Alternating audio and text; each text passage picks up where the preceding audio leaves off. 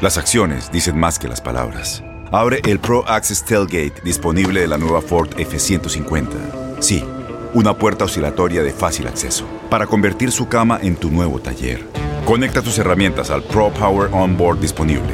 Ya sea que necesites soldar o cortar madera, con la F-150 puedes. Fuerza así de inteligente solo puede ser F-150. Construida con orgullo Ford.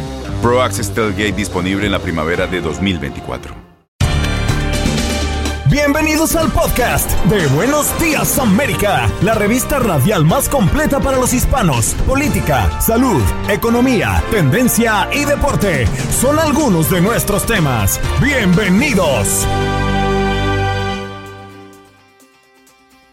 Oye, buenos días América. Félix Llerena, activista cubano, a propósito de las declaraciones recientes del presidente Joe Biden que ordenó al Departamento de Estado que revise los planes para aumentar el personal diplomático en La Habana, así como estudiar el envío de remesas a la isla. Doctor Juan Rivera, corresponsal de salud de Univisión Los Ángeles, se convirtió en el primero de Estados Unidos en restituir los mandatos de uso de mascarilla en espacios cerrados, incluso para personas completamente vacunadas. ¿Seguirá esto pasando en el resto del país? Sandra Clavijo, abogada de inmigración, hoy respondiendo a las preguntas de nuestros oyentes. Además, hablando del fallo contra DACA que aumenta presión al Congreso para que apruebe ley que incluya la ciudadanía para los Dreamers. Carlos Austin, oficial de la policía de Miami Gardens e investigador, un hombre de 24 años fue arrestado y acusado luego del intento de secuestro a un niño de 5 años en Queens durante el fin de semana pasado. ¿Qué debemos hacer como padres para prevenir el rapto de un hijo? Tus mañanas están llenas de energía de la mano de Andreina Gandica y Juan Carlos Aguiar. Aquí, en Buenos Días América, hacemos un recorrido por esos temas que son importantes para ti. Noticias, inmigración, salud, el acontecer diario, las tendencias y por supuesto los deportes. Buenos días América, este programa es tuyo.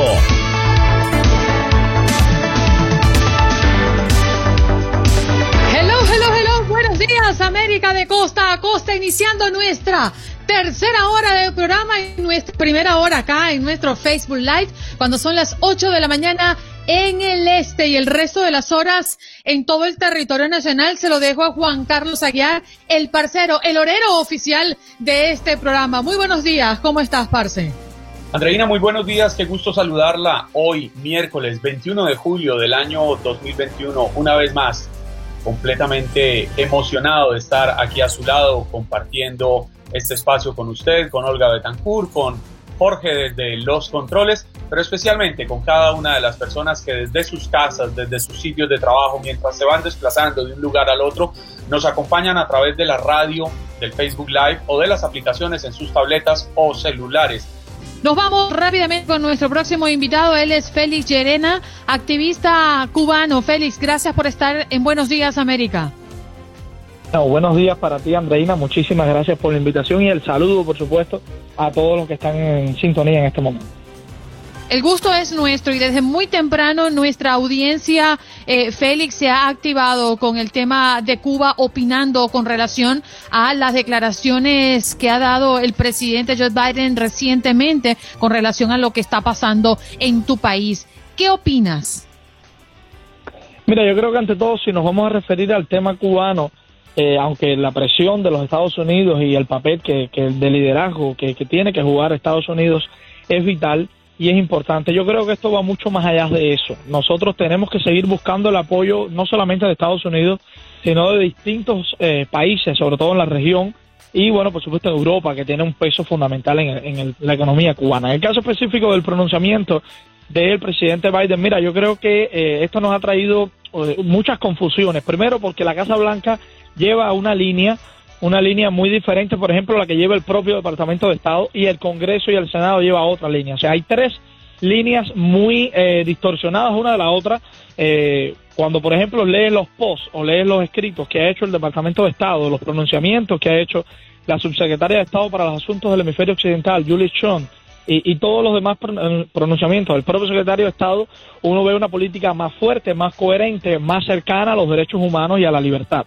Cuando ves la del Congreso, evidentemente ves una política eh, orientada, como te decía, hacia la democracia, hacia la libertad, pero también hacia una sanción fuerte o hacia una acción fuerte en contra del régimen.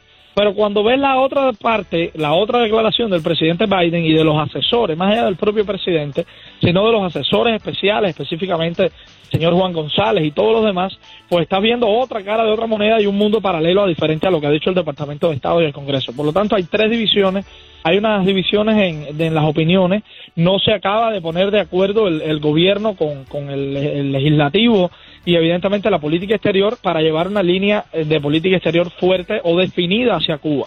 Y eso es lo que estamos viviendo hoy, donde vemos a un presidente o a unos encargados de la Casa Blanca que dicen un discurso, que dicen una cosa, que hablan de remesas, que hablan de eh, vuelos, de etcétera, etcétera, etcétera, cuando lees el Departamento de Estado, totalmente diferente a lo que dijo la Casa Blanca, y el Congreso y el Senado, pues tomando, tratando de hacer acciones eh, en respaldo también a lo que está haciendo el Departamento de Estado, pero no a lo que está haciendo el, el presidente en este caso.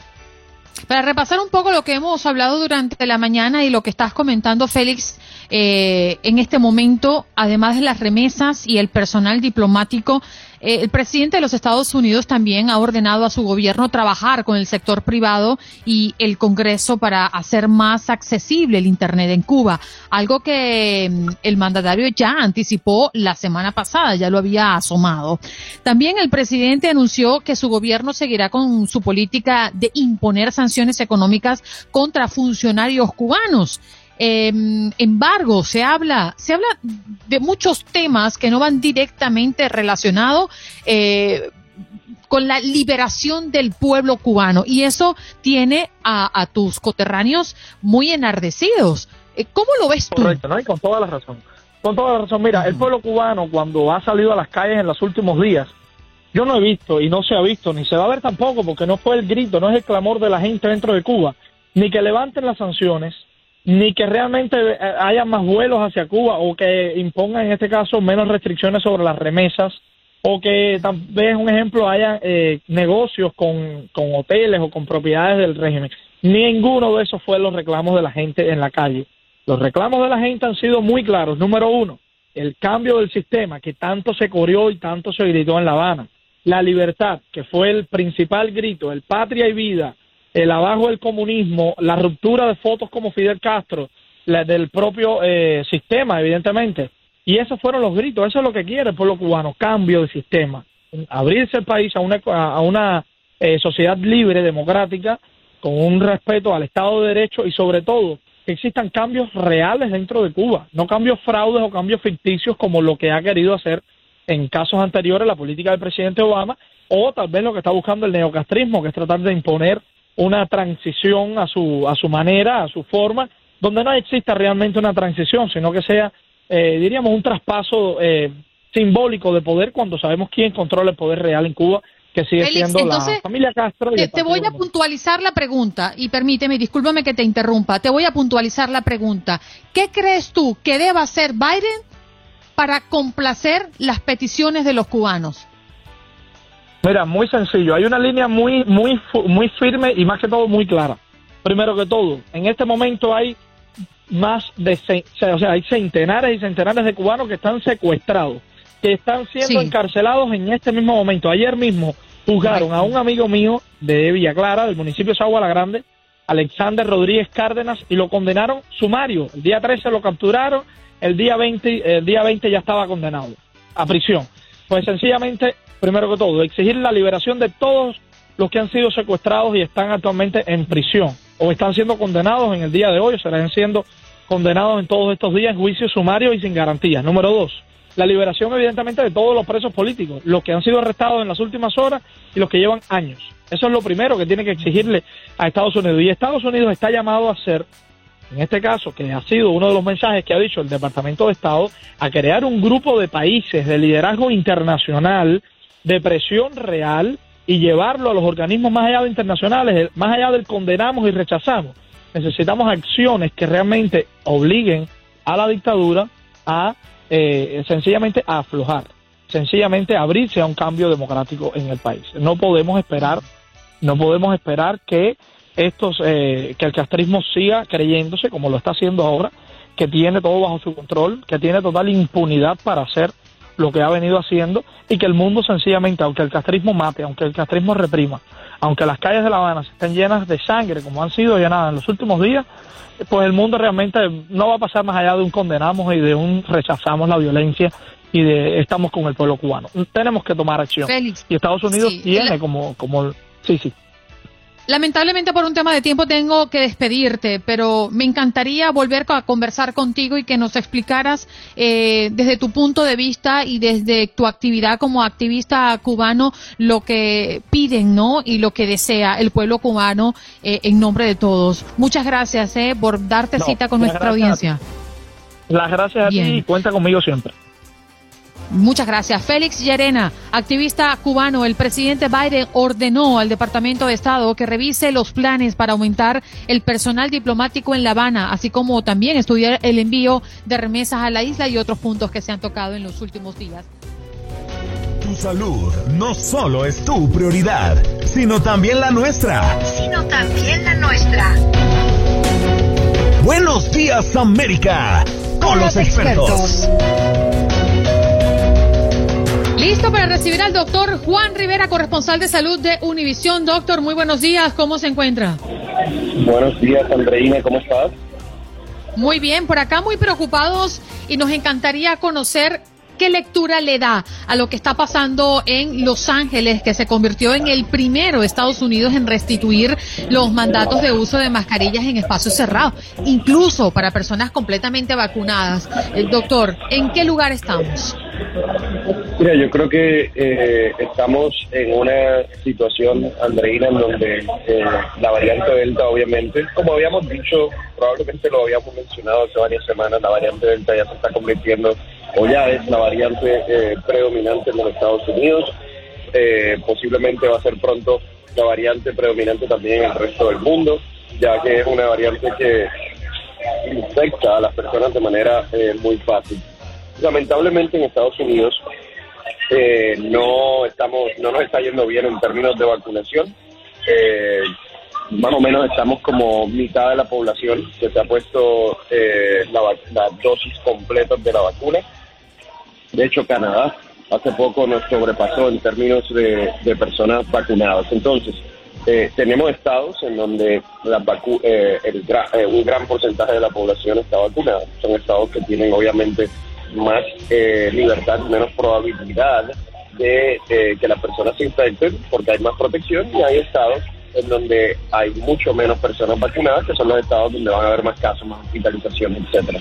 Eh, lo que vamos a ver es que eh, van a haber estados que van a tomar decisiones particulares según eh, diferentes criterios. En California, en Los Ángeles, lo que vieron fue que cuando los casos estaban aumentando, particularmente entre los no vacunados, realmente las hospitalizaciones entre los no vacunados, ellos tomaron la decisión de reinstituir las máscaras lamentablemente no hay una eh, no no es algo que se puede extrapolar a todos los todos los estados de Estados Unidos porque como yo como yo te estaba diciendo todos los estados tienen situaciones distintas entonces todos los estados van a tener que tomar eh, eh, sus precauciones o no. Porque obviamente hay estados del sur que simplemente aunque tienen 35% de las personas vacunadas aparentemente no les importa. Doctor Juan, la semana pasada el presidente de Francia, Emmanuel Macron, aseguró que todas las personas que no hayan sido vacunadas no podrán asistir a restaurantes, a bares, no podrán ir a montarse en aviones. La idea es que si usted no se ha vacunado y no se quiere vacunar, pues sea usted el que no salga y las personas que se hayan vacunado puedan disfrutar esta serie de, de placeres o de prebendas yo sé que es difícil para un médico entrar en el plano político, pero en el pasado ha funcionado el llevar a que la gente tenga que vacunarse porque quiere acceder a ciertas cosas, eh, entendiendo que no puede el gobierno o la autoridad en un país democrático obligar a tomar una vacuna? Eh, mira, yo creo que, eh, mira, vamos, vamos a ponerlo en el contexto de Estados Unidos. Nosotros llevamos, Juan Carlos, 16 eh, meses, eh, 18 meses quizás, educando, educando, educando. Llevamos también eh, varios meses en donde las personas pueden conseguir vacunas realmente eh, de manera fácil. eh, entrando a una farmacia y básicamente tienen vacunas. Entonces, yo sé que hay desinformación y yo sé que hay personas que todavía dicen que hay que seguir educando y yo estoy de acuerdo. Nunca nos vamos a cansar de educar, nunca nos vamos a cansar de contestar preguntas. Pero llega un punto en donde yo creo, y estamos en ese punto, si no muy cerca, eh, quizás hay algo antes que se pueda hacer, pero eh, llegamos a un punto en donde Estados Unidos tiene que tomar una decisión, el gobierno de los Estados Unidos. Número uno, o básicamente acepta que va a haber un porcentaje significativo de la población que no se va a vacunar y pues tenemos que enfrentar esas eh, consecuencias o toma una decisión como la que tomó el presidente eh, de Francia.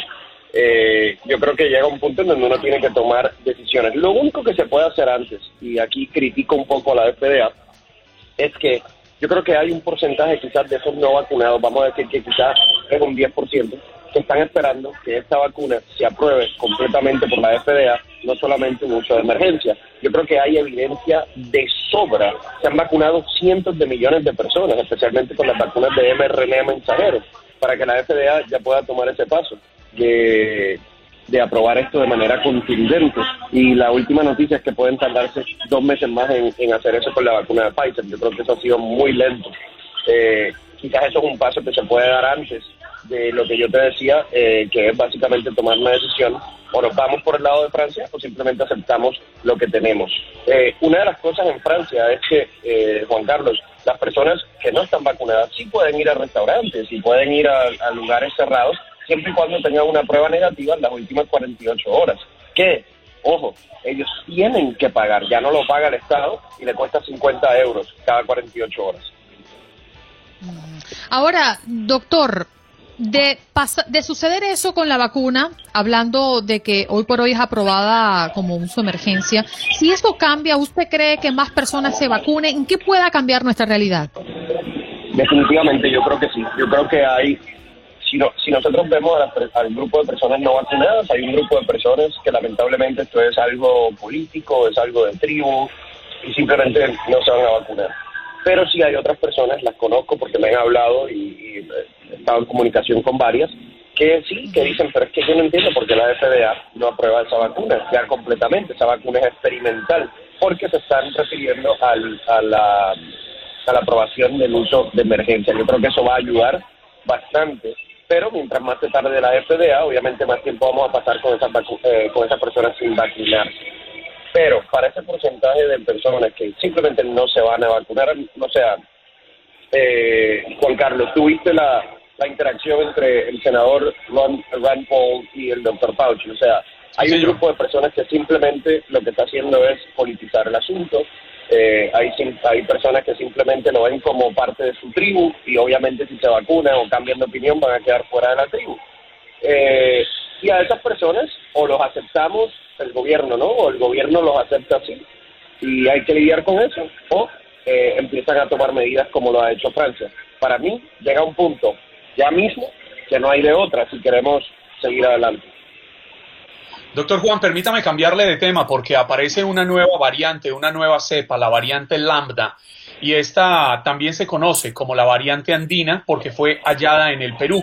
Incluso ya la Organización Mundial de la Salud indica que esta variante podría tener presencia en, además de Perú, donde fue descubierta en Ecuador, Argentina y Chile, pero que se puede expandir muy rápidamente porque al parecer también, al igual que Delta, tiene una facilidad en la transmisión. Sin embargo, en este momento la OMS la cataloga como una variante de interés y no de preocupación. ¿Qué puede significar esta diferencia en dos palabras que realmente pueden ser determinantes en un momento dado? Mira, básicamente lo que te están diciendo, Juan Carlos, es que es una variante eh, que tiene características que a ellos no les gusta, pero no es de preocupación en este momento porque la prevalencia en, en la población no es significativa la prevalencia ahora y quien está causando la enfermedad, las hospitalizaciones, es básicamente eh, la variante Delta. Eh, esto va a seguir sucediendo. Mientras no nos vacunemos, va a seguir sucediendo. Porque le estamos dando oportunidad al virus a que siga pasando de persona a persona y, que siga mutando. Eh, así que vamos a hablar de otras variantes que van a tener otros nombres griegos, ¿no? habrán variantes más infecciosas y otras menos infecciosas. Las menos infecciosas ni las escucharemos. Eh, pero esa, esa, es la realidad que vivimos. Estamos viviendo ahora una pandemia de los no vacunados. E, esa es la realidad. Eso es lo que estamos viviendo en este momento, una pandemia de los no vacunados. Eh, eh, y hay un grupo de esos, un porcentaje de, de, ese grupo, que básicamente tiene una explicación muy subjetiva de por qué no se vacunan. No es una explicación científica, es una explicación subjetiva, es una explicación mezclada con argumentos políticos de libertad eh, y eh, también sin un concepto de salud pública y de salud comunitaria, ¿no? Eh, las personas nos vacunamos por dos razones. Nos vacunamos para protegernos de nosotros mismos, pero nos vacunamos también para proteger a otros de nuestra sociedad que no se pueden vacunar. Niños menores de 12 años, personas alérgicas, personas con condiciones particulares. Ese concepto de comunidad, lamentablemente, en este país, yo no lo he visto hasta el momento. Y eso es eh, una pena, ¿no? Porque parte de vacunarse es para proteger a otros, no es para protegernos nosotros mismos solamente. Entonces el que hace el argumento de que, ah, yo no me tengo que vacunar porque a mí no me va a pasar nada, es un argumento sumamente egoísta. Nuestra triste realidad, doctor. Muchas gracias por acompañarnos como cada miércoles. Un abrazo y manténgase a salvo. Cuídense, gracias. Un abrazo. Doctor Juan Rivera, corresponsal de salud de Univisión, hoy en Buenos Días. En Ford creemos que ya sea que estés bajo el foco de atención o bajo tu propio techo, que tengas 90 minutos o 9 horas, que estés empezando cambios o un largo viaje, fortaleza es hacer todo, como si el mundo entero te estuviera mirando. Presentamos la nueva Ford F150 2024. Fuerza así de inteligente solo puede ser F150. Construida con orgullo Ford. Fuerza Ford. Miércoles de inmigración, sí señor, llame ya al 1-833-867-2346 y participe. Usted puede hacerle la pregunta directa a la abogada experta en inmigración, Sandra Clavijo, que hoy está con nosotros. Abogada, muchas gracias por acompañarnos esta mañana. Buenos días, Andreina y Juan Carlos. Gracias a ustedes por esta invitación. Muy feliz de estar aquí. Gracias. Una de las informaciones que tenemos sobre la mesa tiene que ver con el fallo contra DACA, eh, abogada, que aumenta presión al Congreso para que apruebe ley que incluya la ciudadanía para los Dreamers. ¿Cómo lo observa usted, que es experta en la materia? Bueno, definitivamente primero les cuento un poquito. A mí me gusta colocarle a las personas la ley de una manera que la entiendan, manzanita con manzanita. Entonces yo como abogada a veces leo la ley y como que no entiendo. Entonces digo yo, ¿cómo será la persona que está allá afuera y dice, ¿y esto qué es? Hay otro fallo anterior, ahora hay otra cosa. Bueno, básicamente tenemos que el fallo que acaba de dar el juez Hannen el viernes pasado pone en peligro la admisión de la, situación de los Dreamers en los Estados Unidos. ¿Por qué? Porque lo que está diciendo este juez es que la, la acción ejecutiva del presidente Obama en el 2012 que dio entrada, digamos, a estos jóvenes, jóvenes que habían ingresado a los Estados Unidos de manera ilegal y que, había, que se podían quedar aquí, el juez sostiene que es inconstitucional. Entonces, realmente, ¿por qué dice que es inconstitucional? Porque dice que el presidente excedió su poder para hacer para hacer, digamos, para tomar esta decisión, en el sentido que esto debió haber sido una ley y no debió haber sido una acción ejecutiva. Entonces, realmente está en peligro el futuro de los Dreamers en este momento. Sandra, pero en este instante, estarían afectados, estaría esta decisión del juez impactando negativamente a todos los Dreamers o lo que estaría es bloqueando nuevas inscripciones al programa? Definitivamente estaría bloqueando nuevas inscripciones. De hecho, no, él dice, el juez dice, se pueden aceptar solicitudes, lo que no se puede es aceptar más personas en el programa. Y también dice, no quiero que, a partir de este momento inmigración, el departamento de, Homeland Security empiece a tomar decisiones en cuanto a deportaciones o, empiece a tomar acción. Pero lo muy importante es que si ahorita el futuro de DACA está en poder de los tribunales federales, de los tribunales. El único que podría hacer algo para que DACA sobreviva es el Congreso de los Estados Unidos, porque recuerden, el Congreso de los Estados Unidos es el que hace la ley. Y el, y el juez está diciendo es inconstitucional porque esto no, es, no debió haber sido acción ejecutiva, sino una ley de los Estados Unidos. Entonces está si algo pasa y si se cae, todas estas personas podrían ser deportadas. Entonces realmente ahora el Congreso es quien tiene la decisión en sus manos. Ya tenemos llamadas en nuestra línea, abogada 1833-867-2346. Si usted quiere hacerle una pregunta a Sandra Clavijo, quien es abogada experta en inmigración, hágalo a partir de este momento a través de nuestras líneas 1833-867-2346. Y si usted aquí está en el Facebook, puede dejar su pregunta en el chat y con mucho gusto, Juan Carlos Aguiar o esta su servicio Andreina parece que se congeló. Sandra, ¿usted me escucha bien? Sí, estoy perfecto. perfecto. Andreina le estaba haciendo la invitación a todos nuestros oyentes para que en este momento marquen el 1833-867-2346 y puedan hacerle las preguntas.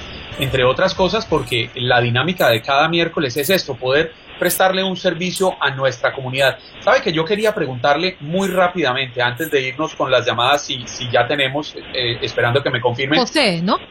Ah, ya está José. Bueno, pero le, le pregunto, dicen que la única salida que le quedaría a DACA es realmente una reforma migratoria. Muy rápidamente para pasar con José. ¿Es eso cierto, Sandra? Definitivamente. Porque es que a las personas, eh, cuando empecé te dije, todo el mundo está confundido y, los, y muchas personas que están en DACA dicen, no, pero es que esto ha pasado anteriormente. En el 2020 la Corte Suprema, en junio del 2020 la Corte Suprema falló que DACA se quedaba. Pero tengan en cuenta que son dos digamos que, que son dos fallos diferentes. El del 2020 se trataba que la, que la anterior administración eh, atacaba a DACA diciendo diciendo quiero tumbarlo con otra orden ejecutiva. Pero aunque, aunque DACA, aunque un presidente tiene derecho a hacer órdenes ejecutivas para poder modificar o tumbar una orden ejecutiva que exista, pues debe dar razones.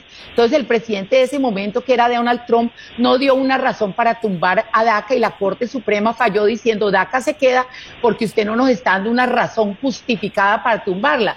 Mientras que ahorita lo que está diciendo el juez Hanen es DACA es inconstitucional, o sea que ya estamos atacando la constitucionalidad para que entendamos un poquito la gravedad del asunto. Bien, abogada, ya tenemos a José listo para hacer la pregunta. Adelante, José. Sí, ¿aló? Sí, adelante, estás al aire. Tu pregunta a la abogada. Um, eh, yo tengo un caso de visa eh, que lo hice en diciembre de 2016 pero yo fui ahora con el abogado que me estaba ayudando y, bueno, él cuando yo fui la primera vez nunca me dijo que, que me iba lo que me iba a cobrar y ahora me salió que me iba a cobrar 13 mil dólares. Entonces me pregunta ahora, ¿yo puedo cambiar de abogado? Definitivamente, usted puede cambiar su abogado, usted puede, puede eh, sencillamente estar, la idea siempre es que usted esté conforme, que usted esté contento con su abogado. Entonces, si usted tiene una razón válida para cambiar de abogado, usted puede, puede cambiarlo. Igualmente, cuando un, cuando un abogado quiere quiere dejar un caso porque, el abogado, porque no quiere estar con este cliente, porque definitivamente no se entiende, puede hacerlo, no tiene ningún inconveniente. Bien, vámonos con Juan Carlos. Adelante con tu pregunta, Juan Carlos. Así, mire, ¿qué tal? Buenos días. Este, ah, tengo una pregunta para la abogada. Mire, en el, en el 2003 ah, me agarraron ahí inmigración dos veces en la frontera y me regresaron. Ah, ¿Qué posibilidad tengo de arreglar si yo tengo una hija militar? ¿Me podría poner, hacer un parón en play? Bueno, básicamente cuando, cuando yo, cuando usted viene por la frontera y lo regresan y lo regresan más de dos veces, más de una vez, a veces usted, uno cuando lo, lo solicitan, uno puede tener derecho a un perdón, pero realmente hay perdones que no se dan cuando la persona ha sido en múltiples ocasiones tomada en, digamos, regresada y ha violado nuevamente la ley de inmigración. Pienso que es un caso muy específico y hay que mirarlo de manera detallada. Aunque usted tiene a su hija y todo, también ha violado la, la ley de inmigración en múltiples ocasiones, lo cual podría ser, digamos, un inconveniente para que usted le otorguen el perdón, el waiver pero igual siempre hay pelea que no se, siempre hay que dar la pelea. Señor. Bueno, recordándoles que estamos conversando con Sandra Clavijo, ella es abogada experta en inmigración. En nuestro miércoles de inmigración, usted puede llamar y hacer su pregunta al 1833-867-2346. Y además, si está en el Facebook, puede hacer su pregunta a través del chat y pues la doctora y la abogada estará respondiendo por usted. Juan Carlos, tenemos pregunta en el chat. Sí, Andreina, hay una pregunta de Ángel Carabalí. Buenos días, mis amigos mañaneros. Tengo una sobrina que está en Estados Unidos con visa de estudiante, pero ella tiene la duda de regresar a su país o quedarse. ¿Qué le aconseja, doctora? Gracias. Definitivamente, depende de lo, que de lo que su sobrina esté estudiando. Si está haciendo un curso, digamos, si está en la universidad, porque no, no estamos específicos con la pregunta, si está en la universidad ya tendrá derecho a un OPT, a un Optional Practical Training después de que termine la, la carrera o el estudio de un año. En ese año podrá trabajar con una empresa y muy probablemente puede obtener una petición de, de, trabajo por parte de esa empresa que podría ser una visa H1B1 o una certificación laboral dependiendo. Entonces, realmente, ¿qué le aconsejo? Lo que la sobrina, si tiene un empleador, pues que, que, que logre quedarse aquí o sino que regrese a su país. Lo que siempre le digo a las personas es, antes de decidir quedarme aquí a ver qué pasa, regrese a su país y organice todo, porque estar ilegal en los Estados Unidos no es una situación que definitivamente uno debería optar. Sí, señor. Carlos también tiene preguntas. Adelante, Carlos. Sí, buenos días, abogada. Buenos días. Sí, mire, la pregunta mía es, yo vine hace 30 años aquí, pero vine con visa de marino, estoy bajo el TPS, tengo una hija de 27 años nacida aquí, eh, ¿qué problema puedo tener porque vine con visa de marino? Bueno, básicamente la ley que dice, hay, hay una, la ley habla de visas de double intent. Double intent, ¿qué quiere decir? Que hay personas que pueden venir y definitivamente se pueden quedar si decidieran. La visa de marino es una de las pocas visas que no permite que la persona cambie estatus en los Estados Unidos. Entonces, que una persona que viene aquí en tránsito o que viene con una visa de marino técnicamente no podría cambiar su estatus a una residencia dentro de los Estados Unidos. Usted tiene varias condiciones que se pueden estudiar. Primero, el tiempo que ha estado dentro de los Estados Unidos, la condición de que su hija eh, es ciudadana y está aquí. Entonces, eso se puede considerar. Pero técnicamente y tratar de dar, como digo siempre, la pelea pero y usted ya está aquí en los Estados Unidos y no ha violado según lo que me ha dicho la ley de inmigración, pero técnicamente hablando la visa de marino no le permite a una persona cambiar estatus dentro de los Estados Unidos ni quedarse dentro del país más del tiempo permitido. Pero usted tiene condiciones que vale la pena considerar. Gracias, señor Carlos. Vámonos con Ángel. Adelante con tu pregunta, Ángel. Ángel, ¿nos escuchas? Mm, creo que no nos está escuchando Ángel. Ángel, se nos agota el tiempo. ¿Estás aquí? Usted también puede llamar al 1833-867-2346. ¿Alguna otra pregunta en el chat, Juan Carlos? Andreina, había una pregunta, ya se la leo, de Adolfo Luna, pero le pedí que me ampliara la información para podérsela transmitir más completa a Sandra. Ella dice, él dice, pues, a mí no me agarró migración, ¿qué posibilidades tengo para arreglar aquí? Pero no, pero no establece le, pedí que me dijera cuándo entró, cómo entró, como para poder plantearle la pregunta más, más clara a, Sandra. Porque no sé si usted le entiende la pregunta así, Sandra. dice, a mí, no me agarró migración, ¿qué posibilidades tengo para arreglar aquí? Ok, eso me, me, entendería yo que entró por alguno sin inspección, como lo dice su, como lo dice, debió haber sido por la frontera. Realmente, para muchas cosas, incluyendo el TPS, usted a veces necesita tener un récord de que usted entró al país, de que usted está en el país.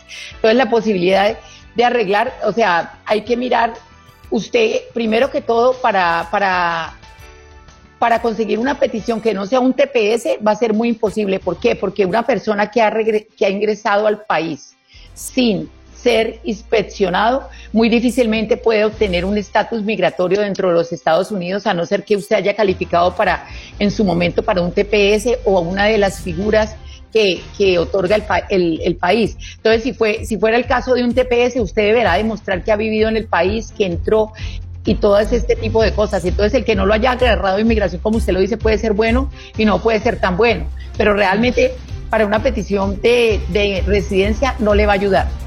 Abogada, tenemos que hacer una pausa. ¿Dónde podemos conseguirla? definitivamente nos pueden seguir en nuestras redes en Instagram sandraclavijo.visas, en nuestra página web sandraclavijo.com. Pueden contactarnos en nuestras oficinas aquí en Miami y estaremos felices de ayudarles. Realmente siempre quiero que hagamos las cosas bien y que, y que podamos eh, triunfar en este país. Vamos de inmediato con nuestro próximo invitado y queremos darle las gracias por la espera que ha sostenido durante los últimos minutos. Ahora sí lo tengo de vuelta. ¿Cómo está Carlos Austin, oficial de la Policía de Miami Gardens e investigador? Gracias Carlos por estar con nosotros. Muchas gracias a ustedes por invitarme. Gracias. Bueno, vimos un episodio lamentable, espeluznante. A mí me llenó, me de, mucha ansiedad. Eh, ocurrió el fin de semana con un niño de 5 años en Queens.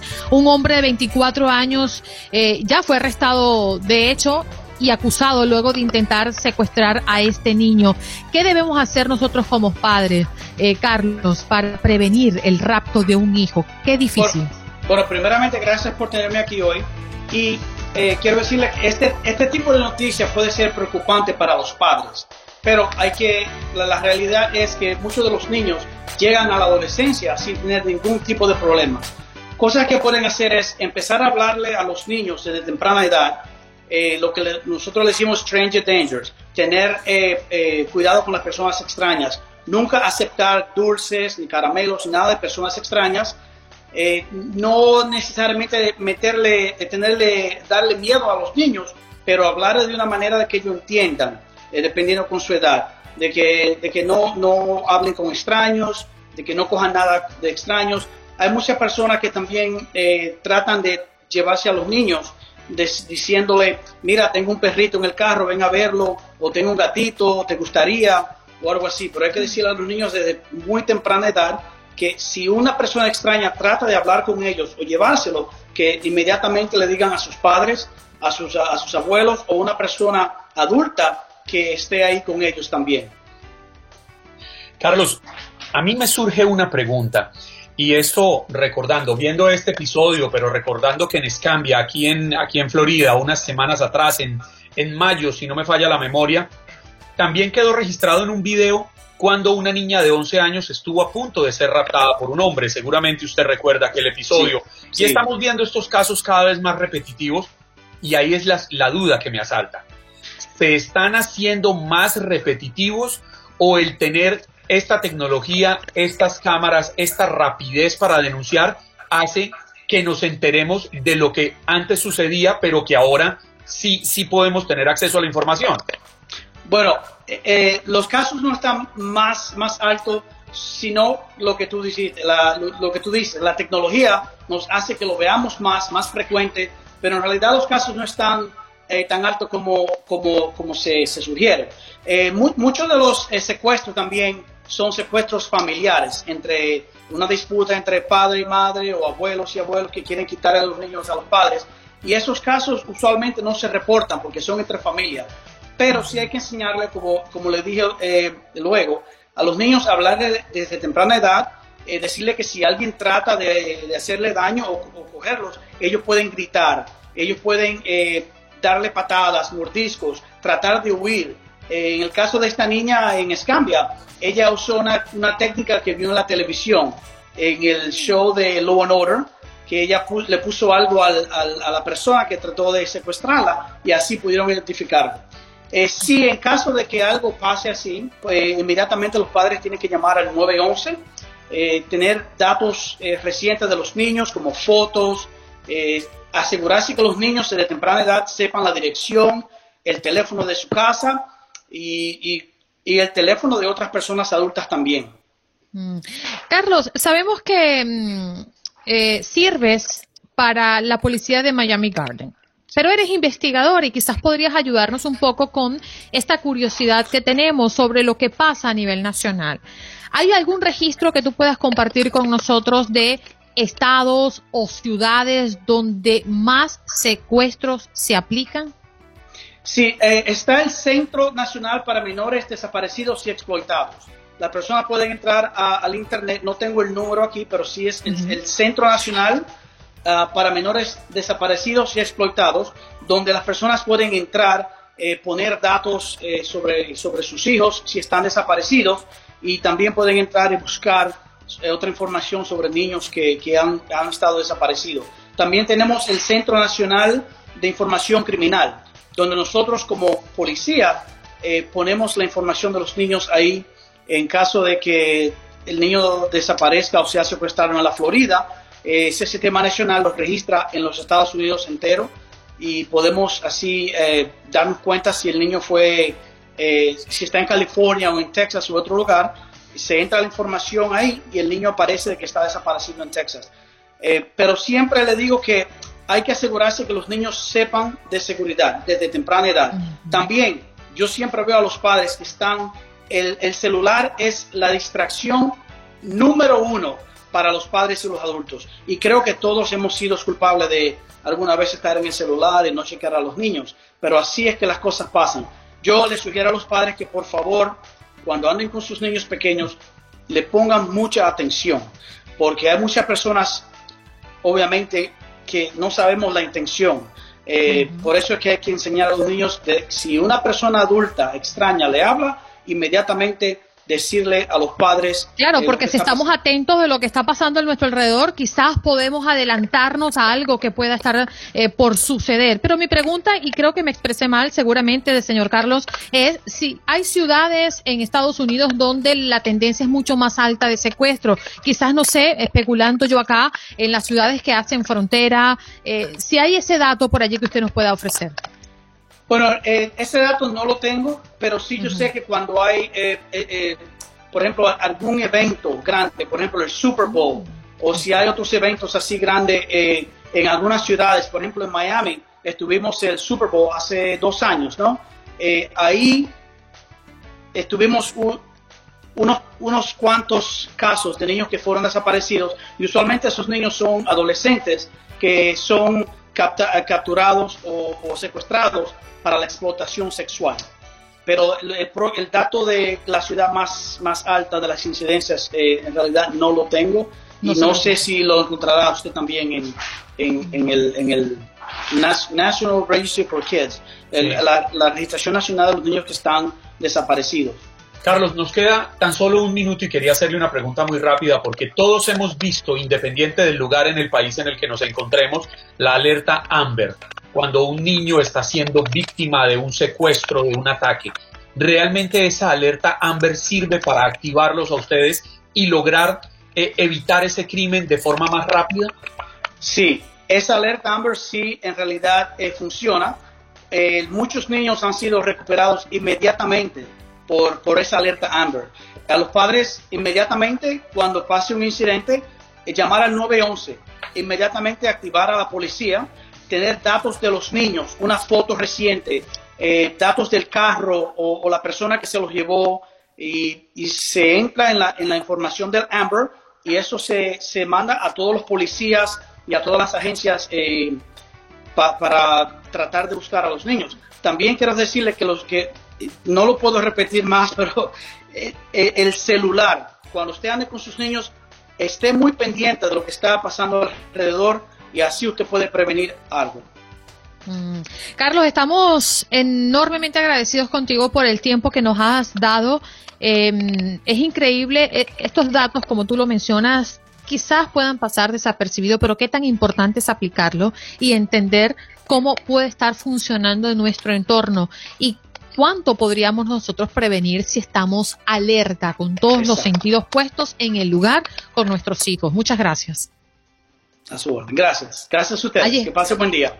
Allí escuchaban a Carlos Austin, él es oficial de la policía de Miami Gardens e investigador, eh, recordando nosotros ese episodio terrible de un hombre de 24 años que por cierto fue arrestado y acusado luego de intentar secuestrar a un niño de 5 años en Queens eh, durante el fin de semana pasado y la mamá pudo sacarlo prácticamente del vehículo donde ya lo habían metido.